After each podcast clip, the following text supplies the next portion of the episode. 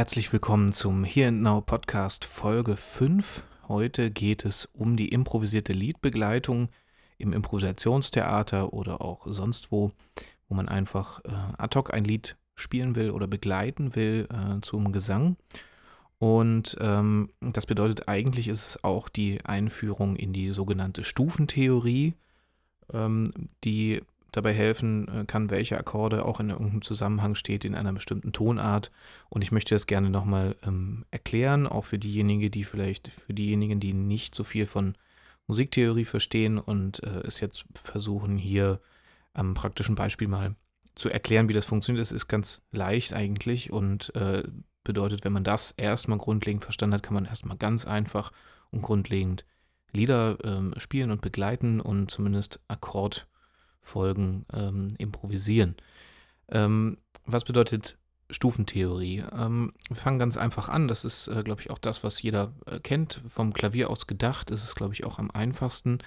Dazu gibt es übrigens auch einen ganz guten Wikipedia-Artikel, den ich hier auch ähm, auf dem Blog verlinkt habe, den man auch nochmal lesen kann.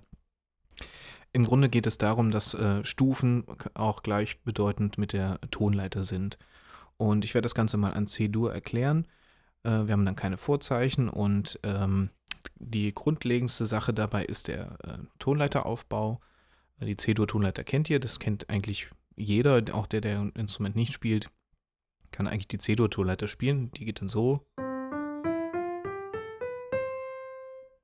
Ja, C, D, E, F, G, A, H, C äh, ist die C-Dur-Tonleiter und wenn wir jetzt äh, nicht von Tonleiter sprechen, sondern von Stufen, dann haben wir also quasi mit C die erste, D die zweite, dritte Stufe und so weiter. Und das heißt, wir haben im Grunde sieben relevante Stufen. Die achte ist ja gleichbedeutend mit der ersten Stufe. Ähm, aus dieser Tonleiter C-Dur, die ja keine Vorzeichen hat und dem Aufbau nach eben zwischen dritter und vierter Stufe, also dritten und vierten Ton, zwischen E und F einen Halbton hat und zwischen siebten und achten Ton, ähm, also siebter, achter Stufe einen Halbton, nämlich zwischen H und C.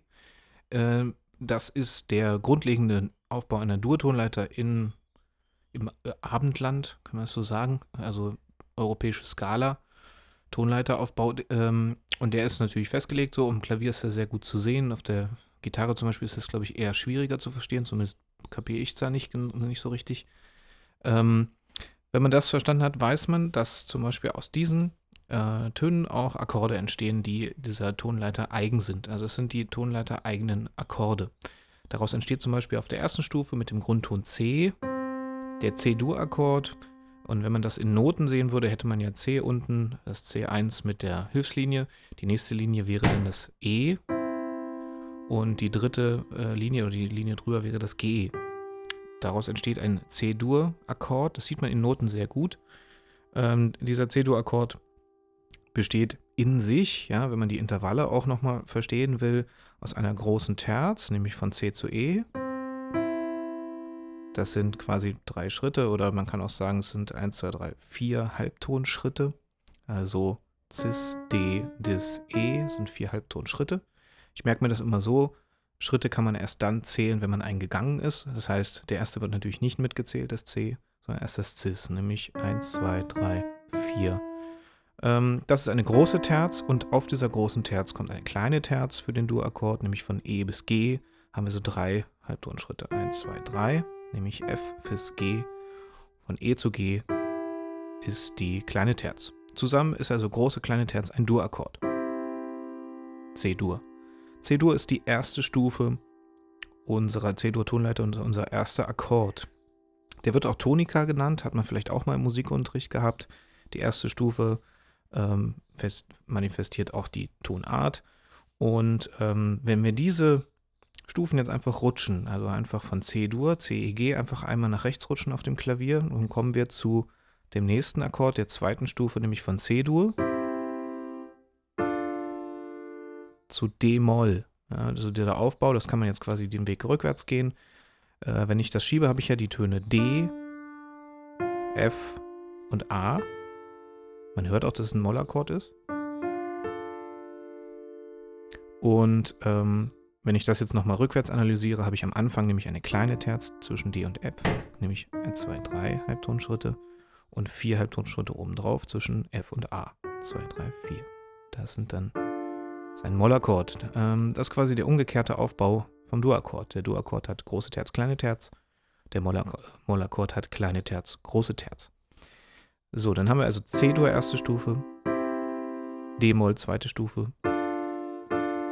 Wenn ich das jetzt weiter hochrutsche, kommt in der dritten Stufe auch ein Mollakkord, nämlich E-Moll, vierte Stufe, F-Dur, fünfte Stufe, G-Dur, sechste Stufe, A-Moll, siebte Stufe, ein besonderer Akkord, nämlich zwei kleine Terzen übereinander, nämlich HD und DF.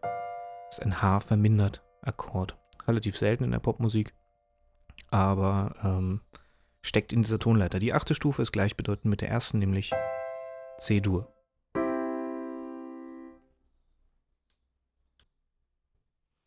Nun habe ich also in dieser Tonleiter drin steckend schon sieben Akkorde, die ich verwenden kann. Und ähm, sie stehen eigentlich immer ganz gut in Bezug, weil sie einer Tonart angehören. Ich werde einfach mal ein kleines Beispiel bringen, einfach ganz wahllos diese Akkorde mal kombinieren. Und ihr werdet sehen, es macht eigentlich fast immer Sinn, äh, diese Akkorde so zu kombinieren.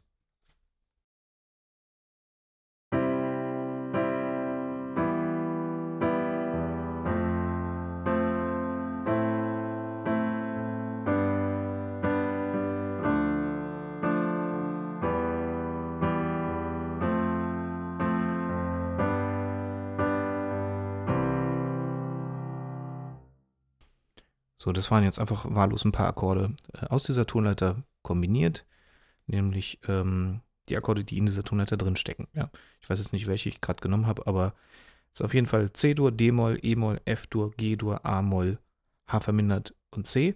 H vermindert habe ich jetzt gerade nicht gespielt, ich glaube, den Rest habe ich schon eingebaut.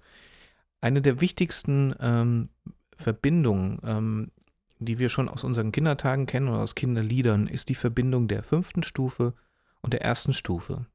Fünfte Stufe erinnern wir uns an die C-Dur-Tonleiter C, D, E, F, G. G ist die fünfte Stufe, nämlich die Quinte. Und äh, G-Dur ist der Akkord, der auf der fünften Stufe steht.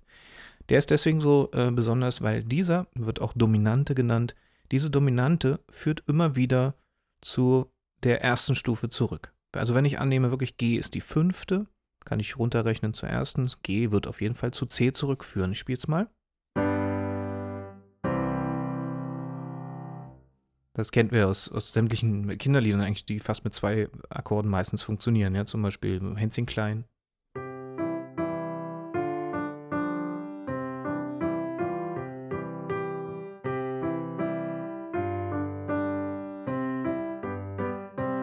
Jetzt mal 1 und 5, ne? 1, 5. 1, 1, 5. 1 und 5 und 1. Ja? Es ist ähm, eigentlich immer 1 und 5 in diesem Lied. Und äh, diese beiden ähm, Funktionen, sagt man auch, sind grundlegend auch in unserer Musik. Die erste Stufe Tonika, habe ich schon gesagt, be, äh, bezeichnet die Tonart, also auch unser Ausgangspunkt oder da, wo es auch wieder hingeht. Und die fünfte ist die Dominante, ähm, wie man auch sagt, die beherrscht. Und die führt immer wieder zur ersten Stufe zurück. Oft kommt die fünfte Stufe auch mit einer kleinen Septime vor. Das heißt, es ist ein Septakkord, nicht nur G-Dur, sondern G-Dur 7. Der klingt dann so.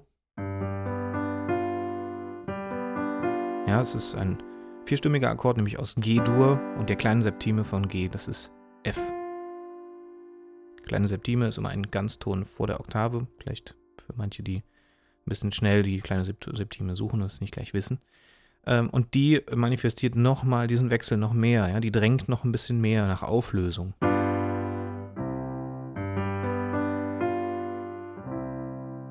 Ja, so eine beliebte äh, oder eine, eine, bekannte, ein bekannter Dominant-Septakkord ist zum Beispiel der Anfang von äh, Barbaran, ja.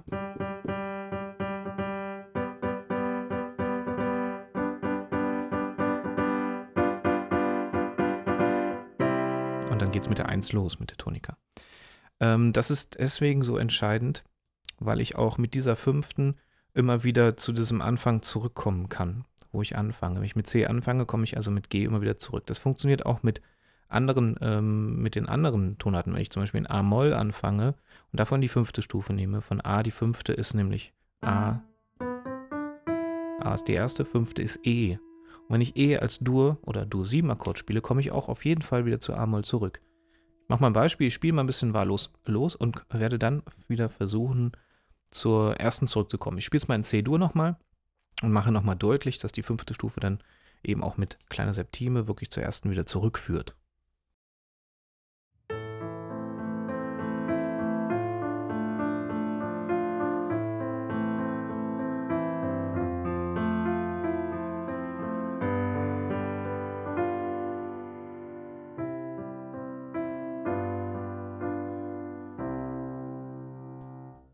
Zum Schluss also G7C die Verbindung.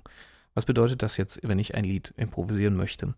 Ich muss mir natürlich erstmal Sachen merken können. Das ist, äh, glaube ich, eine Sache, die man improvisieren, wenn man es wirklich, ähm, wenn man die Form oder die Struktur mit improvisiert, muss man immer daran denken, dass man sich die Sachen eigentlich auch merken muss, die man da spielt. Es ist nicht so frei, sondern man versucht ja ein Lied in Strophen und Refrain, vielleicht auch Strophe, Bridge, Refrain zu unterteilen. Und wenn ich mit jemandem weiteres das eben mache, ich zum Beispiel begleite und jemand singt, muss er auch was haben, woran er sich orientieren kann. Ähm, Im Impro ist es eigentlich so, in der Impro-Theater ist es eigentlich so die Absprache, dass ein Lied meistens ein Intro hat, was gleichbedeutend mit den Akkorden der Strophe ist. Dann kommen zwei Strophen und äh, dann kommt der Refrain, meistens zweimal. Dann kommt noch eine Strophe und der Refrain, der dann nochmal wiederholt wird und dann ist das Lied vorbei.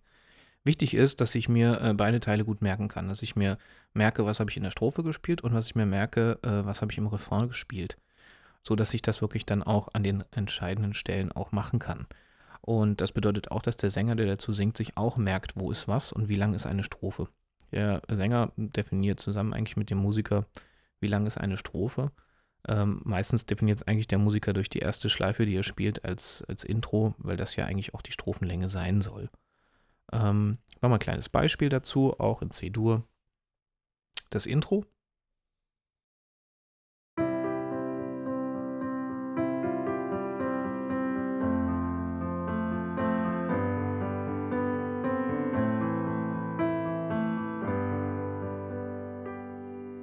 mein Intro und dann wiederhole ich es eigentlich einfach nur, das ist dann äh, die Strophe.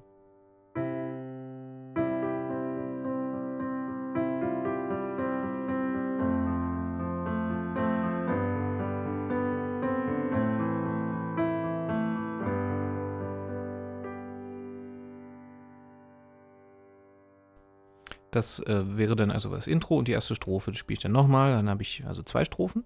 Und dann kommt ein Refrain, den ich mir natürlich auch merken muss. Ähm, und gut ist, dass man es versucht, wirklich den Refrain erkenntlich zu machen, wo es hingeht. Ja? Also, das heißt, man kann es wirklich mit einer Figur machen, rhythmisch. Man kann es auch mit dieser 5-1-Verbindung machen. Ja? Äh, man, ich glaube, die Strophe endete jetzt eben auch auf C, ähm, um versuchen dann in den Refrain zu gehen wenn man es ein bisschen übt, dann schafft man es vielleicht auch, den Refrain mit einem anderen Akkord anzufangen, als mit dem, der in der Strophe ist, damit die Sänger es leichter haben, da reinzukommen. Also das Ende der Strophe ist irgendwo bei C, ne? Und dann den Übergang vielleicht sehr kenntlich zu machen mit zum Beispiel der kleinen Septime.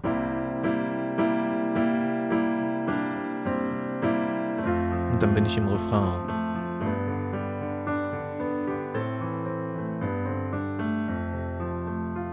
Und so weiter. Äh, was habe ich jetzt eben gemacht? Ich habe, ich bin ja bei C gelandet. Und wenn ich ähm, eine Tonart wechseln will oder wenn ich irgendwo hinleiten will, dann gilt auch wieder diese alte Regel 5.1. Also die fünfte Stufe führt immer zu einer ersten Stufe hin. Wenn ich aus C, jetzt bin ich in C-Dur gewesen, C ist eigentlich unsere erste Stufe in unserer Tonleiter. Wenn ich von C jetzt ähm, modulieren will, so wie das heißt, in eine andere Tonart, zum Beispiel hier, wie ich es eben gemacht habe, ich möchte zu F gehen, der Akkord soll mit einem F-Akkord anfangen und ich möchte das wirklich sehr eindeutig machen, dann muss ich mir überlegen, welche Stufe, welche, welche fünfte Stufe hat F? Was ist die Dominante von F? F ist die erste Stufe. Daraus ergibt sich aus der F-Tonleiter, nämlich von F, nämlich F, G, A, B, C, ist die, der Anfang der F-Tonleiter. Dann komme ich nämlich bis zum C und C ist die fünfte Stufe von F.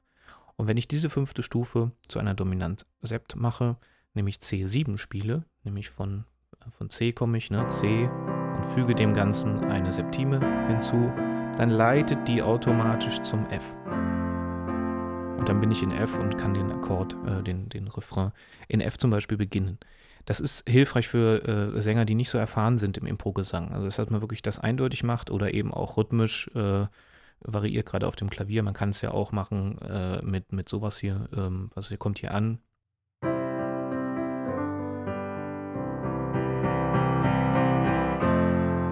Man so, ein, so eine Art Aufgang gespielt, dann weiß man es auch.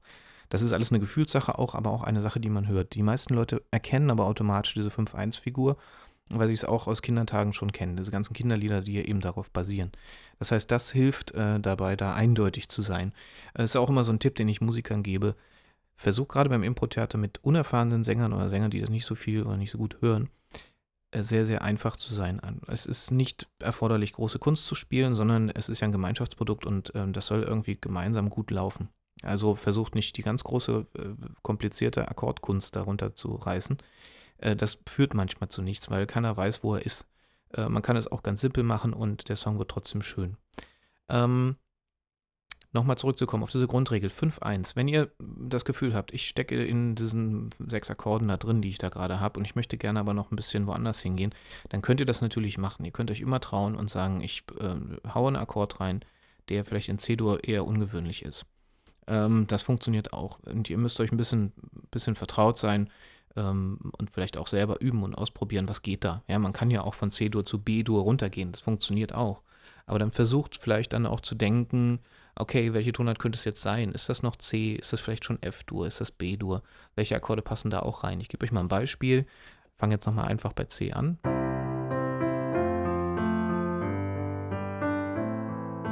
Jetzt bin ich bei A-Moll und jetzt gehe ich mal zu B-Dur das eigentlich nicht in C-Dur rein gehört. Ne?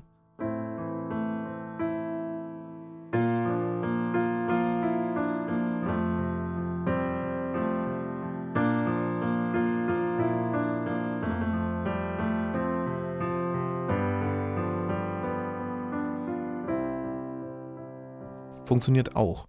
Was ich dann mache oder was bei mir im Kopf abläuft, ist eigentlich, wenn ich diesen B-Dur-Akkord reinknalle in dieses C-Dur, denke ich schon nicht mehr in C-Dur, sondern denke eigentlich eher in F oder in B-Dur. Also ich weiß, welche, welche Akkorde äh, hängen da zusammen.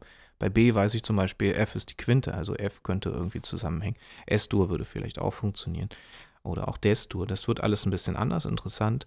D-Moll funktioniert auch. Also es sind die Akkorde, die eigentlich auch wieder so ein bisschen in dieser Tonleiter drin stecken, nämlich irgendwas mit B äh, ist inspiriert für andere Akkorde und dadurch wird das Lied natürlich ein bisschen interessanter, als einfach immer nur die gleichen sechs Akkorde aus einer Tonart zu haben. Ähm, aber es ist eine simple Möglichkeit der Herangehensweise über diese Skalentheorie, ähm, nicht Skalen, sondern über die Stufentheorie, ähm, die Akkorde zu finden. Also generell zu sagen, jeder Ton kann ein Ausgangspunkt für einen Akkord sein. Das habe ich, glaube ich, in der letzten Folge auch erwähnt, wenn ich freier improvisiere. Jeder Ton hat die Chance zu jedem Akkord fast. Ja? Also man kann ein B spielen und denken, okay, was ist das B-Dur? Könnte B-Moll sein, könnte aber auch S-Dur sein. Oder Des. Ist immer ein B im Bass, ne? Könnte auch Ass sein. G-Moll. S Major 7. F4 7. Was haben wir noch? B Major 7. C7. Und dann wird es irgendwann schräg. Jetzt habe ich D-Dur gespielt auf B. Es ist der Ausgangspunkt für viele, viele Akkorde. Wichtig ist nur, wenn ihr diesen Song spielt, ihr müsst euch merken, was ihr gespielt habt und wenn ihr es wiederholt, dann macht ihr es zum Gesetz. Könnt ihr im Grunde so euch vornehmen. Ne? Also das kann ungewöhnlich klingen, aber je mehr ich es mache, desto mehr gehört es auch zum Lied und deswegen äh, passt es auch dazu. Ähm, das ist aber auch eine Frage, wie man auch mit dem Sänger eingegroovt ist und wie das zusammen klappt, weil sehr, sehr überraschende Veränderungen in der Harmonie ist manchmal sehr, sehr schwierig da auch, dass sie wirklich ad hoc und schnell reinkommen. Das muss man, glaube ich, auch mal trainieren und ausprobieren und auch wissen, ah, der Musiker, der springt gerne auch mal in den Tonarten. Das kann interessant sein, muss, muss aber, glaube ich, auch mal ausprobiert werden und geübt werden. Ähm, weil man, glaube ich, schon als Sänger eher dazu tendiert, wenn ich verstanden habe, welche Tonart es ist, dann kann ich mich darin eigentlich auch gut bewegen und, und, und habe die Tonleiter eigentlich sofort parat. Auch wenn das keiner so richtig sofort abrufen könnte, aber intuitiv machen es alle richtig. Mm, es bedeutet eigentlich auch, ähm, Kinderlieder bestehen ja oft meistens aus fünf oder sechs Tönen. Übrigens lustigerweise auch der Zusammenhang zwischen Kinderlied und Stadion, äh, Stadiongesängen, die meistens auch in diesem Fünftonbereich funktionieren. Also alle meine Entchen bricht da schon aus mit sechs Tönen. Ja, das sind sechs Töne, aber Hänschen Klein zum Beispiel sind fünf Töne, ne? Ähm, dieser Bereich ist eigentlich so manifestiert bei allen in, in, ihrem, in, ihrer musikalischen Erfahrung und Hörerfahrung, dass sie darauf eigentlich eingehen. Was sie auch festgestellt haben, dass viele sogar mehr so auch so eine Blues-Skala noch mit drin haben. So eine Blue.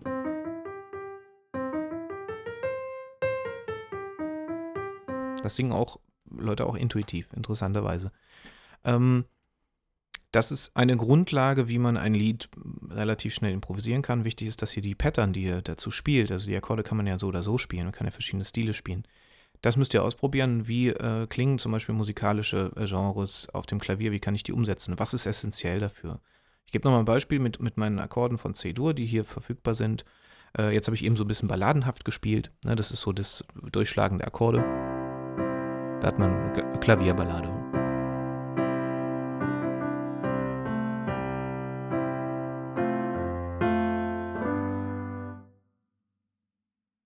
Wie wäre das denn äh, für Reggae zum Beispiel? Hat man immer den Offbeat in der rechten Hand, also da, wo die Akkorde sind, ne?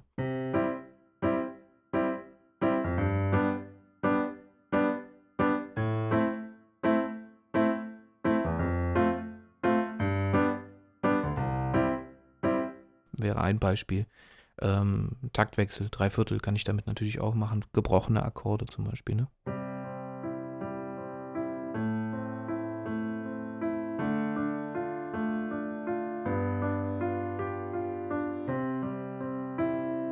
Oder sechs Achtel.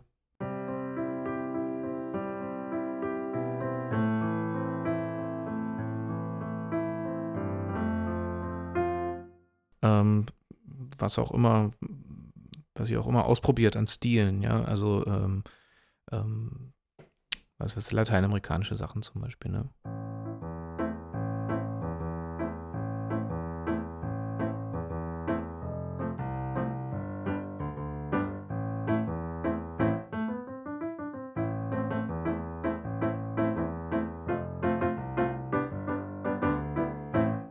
Zum Beispiel habe ich in der linken Hand eine Bassfigur gespielt, die immer in Quinten gewechselt hat. A und E, Wechselbass. Kann man auch probieren. Ähm, natürlich auch so diese typische Polka-Begleitung ist natürlich eher ein Klassiker, ne? Das der Offbeat in der rechten Hand, linke Hand Wechselbass, Quinte und Grundton.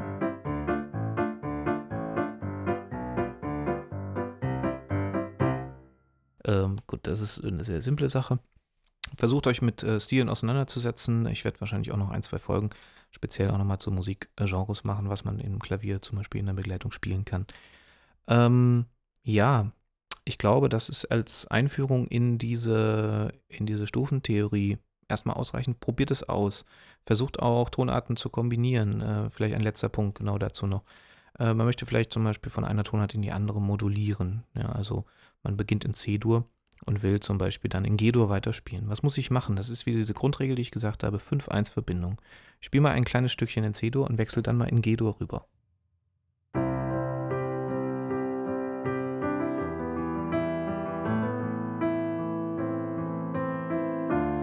Jetzt bin ich bei D-Moll. Und jetzt mache ich den Trick 5-1. Die fünfte Stufe von G-Dur ist nämlich D-Dur. Und ich mache es noch ein bisschen schärfer, mache also D-Dur 7, um zu G-Dur zu kommen. Mache aus dem D-Moll jetzt ein D-Dur.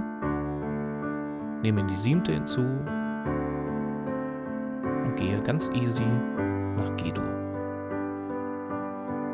Jetzt möchte ich, äh, gehen wir mal hin.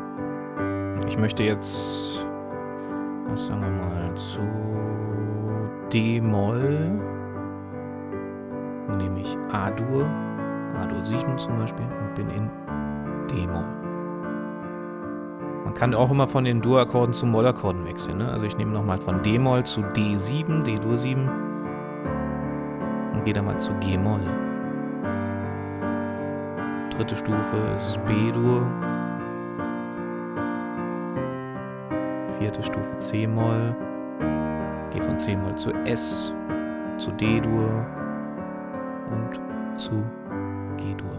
Jetzt will ich zurück zu C-Dur Mache aus dem G-Dur einfach ein G7 und gehe wieder zu C. Und ende mit der Verbindung C, vierte Stufe in Moll, nämlich F-Moll und C. Das eine typische, auch so eine Schmalzverbindung. C, F-Moll, C, C, F-Moll, C, das ist also quasi Tonika, vierte Stufe ist Subdominante F, die in Moll gespielt und wieder zurück zur Tonika. Diese Stufentheorie ist sehr interessant und ähm, ermöglicht wirklich auch die Modulation in andere Tonarten. Äh, und das solltet ihr einfach ausprobieren. Einfach zu Hause mal hinsetzen und sagen, okay, welche Tonart, welche Tonart soll ich, wo soll ich hin? Äh, immer diese Verbindung äh, 5-1, das ist auch ein bisschen, man kann quasi auch durch den ganzen Quintenzirkel damit gehen, indem man einfach etwas dominantisiert, kann man das sagen. Eine kleine 7 dranhängt und dann den Zielakkord, nämlich zur ersten Stufe nach unten. Das heißt, aus dem Akkord, den ich spiele, mache ich einfach eine Quinte, also eine, eine Dominante, eine fünfte Stufe und kann eben eine Quinte abwärts als Zielakkord benutzen. Das ist eine schöne Möglichkeit und es macht auch Spaß zum, zum beim Improvisieren. Das ist so ein bisschen die Praxis des Quintenzirkels. Probiert das mal aus und ähm, ja, es gibt natürlich immer tausend andere Wege, aber das ist ein einfacher Weg vielleicht für die, die einen Einstieg brauchen in improvisierte Liedbegleitung. Sprecht euch in Impro-Theatergruppen ab, welche Liedform ihr macht, welche Abfolgen. Ne? Intro, Strophe, Strophe, Refrain, Strophe, Refrain. Gibt es eine Bridge oder nicht? Kann man auch noch einführen. Das ist dann ein dritter musikalischer Teil. Probiert das aus. Ja, ähm, vielleicht jetzt am Ende noch der äh, Hinweis, wer äh, nach Berlin kommt. Am 19.06. spiele ich in der Brotfabrik zusammen mit Max Geng ein besonderes Konzert. Das ist das letzte vor unserer, ähm, also in der Brotfabrik das letzte vor der Sommerpause. Und zwar ist ja die Fußball-WM seit heute Abend im Gange. Und äh, am 19.06. gibt es um 21 Uhr das Spiel Uruguay gegen England. Und wir werden dieses Spiel live mit Musik vertonen. Das heißt, man kann das Spiel auf Beamer sehen, die Kommentare sind dann aus. Wir werden das Ganze rein musikalisch gestalten kann man das sehr schön mit dem Angenehmen verbinden. Ich bin ja auch Fußballfan und kann das Spiel sehen und gleichzeitig die Fußball-Filmmusik dazu spielen. Das wird sehr interessant und äh, da freue ich mich schon sehr drauf. Ansonsten auch am 21.06. zur Fetteler Musik im Kulturforum Hellersdorf spielen wir hier und now unser improvisiertes Konzert. Schön, dass ihr äh, den Podcast äh, runtergeladen hat, habt, angehört habt. Ich freue mich über Kommentare, Likes, Teilen, was auch immer. Und ähm, ja, Bleibt mir gewogen bis zum nächsten Teil. Das war Folge 5 vom Here Now Podcast. Macht's gut. Tschüss.